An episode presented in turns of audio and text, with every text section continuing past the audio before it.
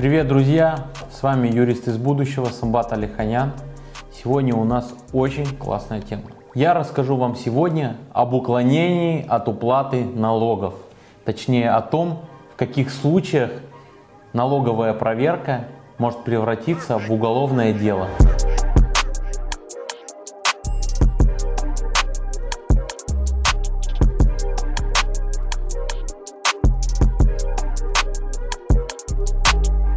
Друзья, я тут подумал, что я совсем вам не рассказывал про интересные кейсы с нашего опыта рабочего, не рассказывал вам про свое прокурорское прошлое и про то, что мы кроме каких-то общих гражданских дел занимаемся сопровождением уголовных процессов разных, конечно же, процессов, связанных с бизнесом, так как наши клиенты это в основном предприниматели. И как мы все знаем, в нашей стране ни один предприниматель не застрахован от того, что может попасть в поле уголовное и стать участником уголовного дела, либо лицом, которое преследует наши правоохранительные органы. Итак, давайте представим себе ситуацию. Идет налоговая проверка бизнеса. Э, налоговая проверка проводится Федеральной налоговой службой, территориальным подразделением, в котором вы зарегистрированы. По результатам налоговой проверки может быть принято решение о доначислении каких-то налогов. То есть это решение о том, что вы неверно отразили информацию в своих налоговых декларациях, в своей налоговой отчетности, и, соответственно, вы должны доплатить в бюджет ту или иную сумму. И, как правило, в плановых проверках участвуют сотрудники правоохранительных органов. Как правило, это сотрудники отделений по борьбе с экономическими преступлениями и тех, кто непосредственно связан именно с экономикой. И эти сотрудники ждут момента, когда бизнес можно будет привлечь к ответственности за уклонение от уплаты налогов.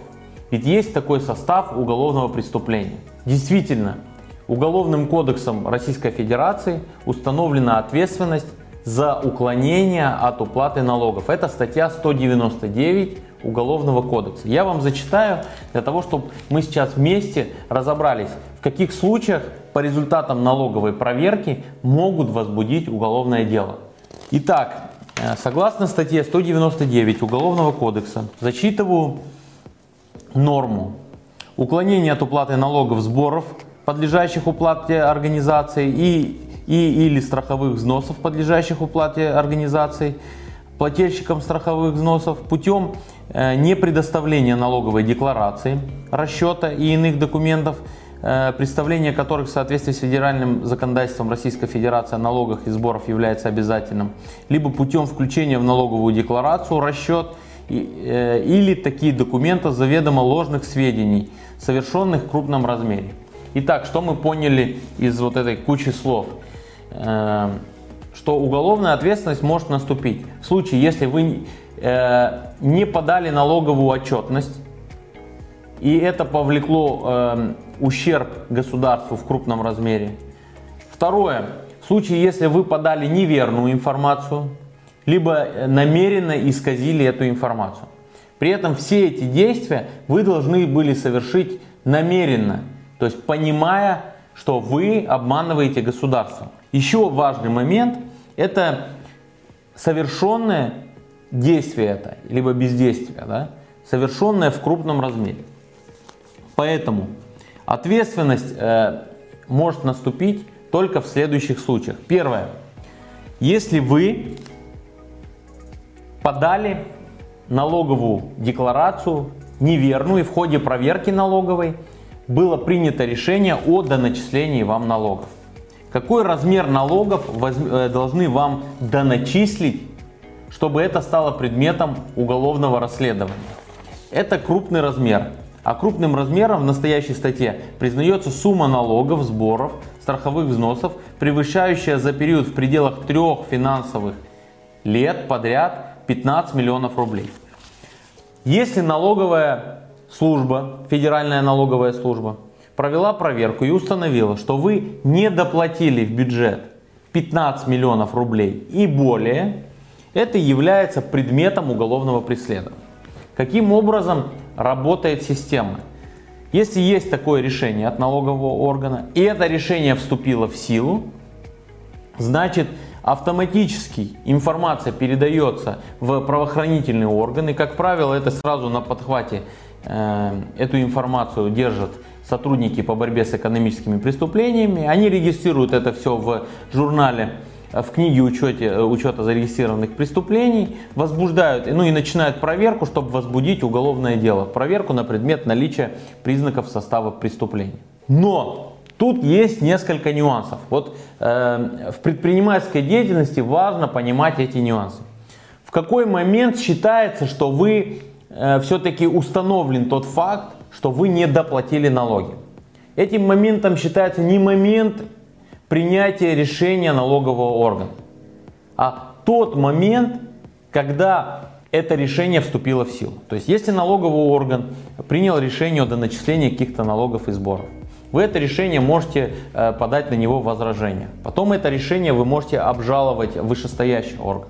Потом вы это можете обжаловать в суд. И только по результатам вот, завершения всего этого цикла, который может занять больше года, по результатам неоплаты налогов в конце этого периода могут возбудить уголовное дело. Конечно же, я знаю случаи, когда э, с целью давления на предпринимателей возбуждаются уголовные дела, чтобы надавить на судебный процесс, который обжалует Э, решение налогового органа, либо чтобы по-другому как-то воздействовать на бизнес. Но это все незаконно. Важный момент. Я считаю, и как показывает практика, всякие разные экспертизы бухгалтерские, которые часто любят э, назначать э, в рамках проверок сотрудники отделов по борьбе с экономическими преступлениями, они не могут являться основанием для возбуждения уголовного дела. Основанием может являться лишь э, решение налогового органа о доначислении вам тех или иных налогов. Еще важно, в эти 15 миллионов не входят суммы штрафов и пений, которые доначисляет налоговый орган. И эти штрафы и пени могут составлять там, до 50% от суммы, которую вам доначислили. То есть в этот расчет не должна браться эта сумма. Еще важный момент. Хочу зачитать часть вторую той же статьи, о которой я вам говорил. Примечание, часть второй примечание.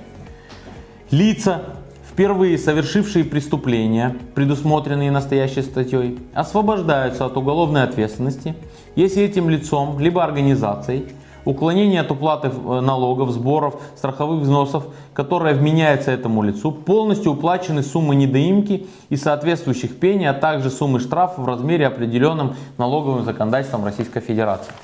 Еще, еще в дополнение к этой норме у нас еще есть норма статьи 76.2 э, освобождение от уголовной ответственности в связи с назначением судебного штрафа, которая говорит следующее.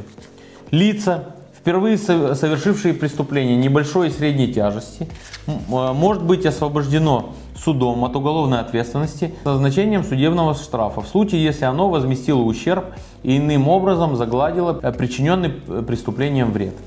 Э, для чего я вам об этом сказал? Если вы становитесь э, на путь доказывания своей правоты в споре с налоговым органом, вы всегда оставляете за собой возможность заплатить те налоги, которые вы потенциально можете оплатить в бюджет, которые налоговый орган либо сотрудники БЭП хотят, чтобы вы заплатили в бюджет.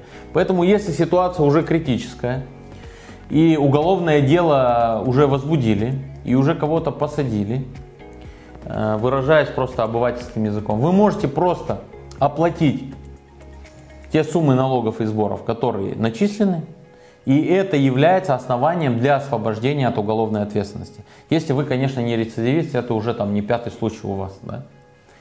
Поэтому э, все это видео, по сути, является кейсом, который есть у нас сейчас в работе, когда путем уголовного преследования пытаются надавить на бизнес – и э, налоговая приняла решение, которое не вступило в силу, но при этом есть уже возбужденное уголовное дело.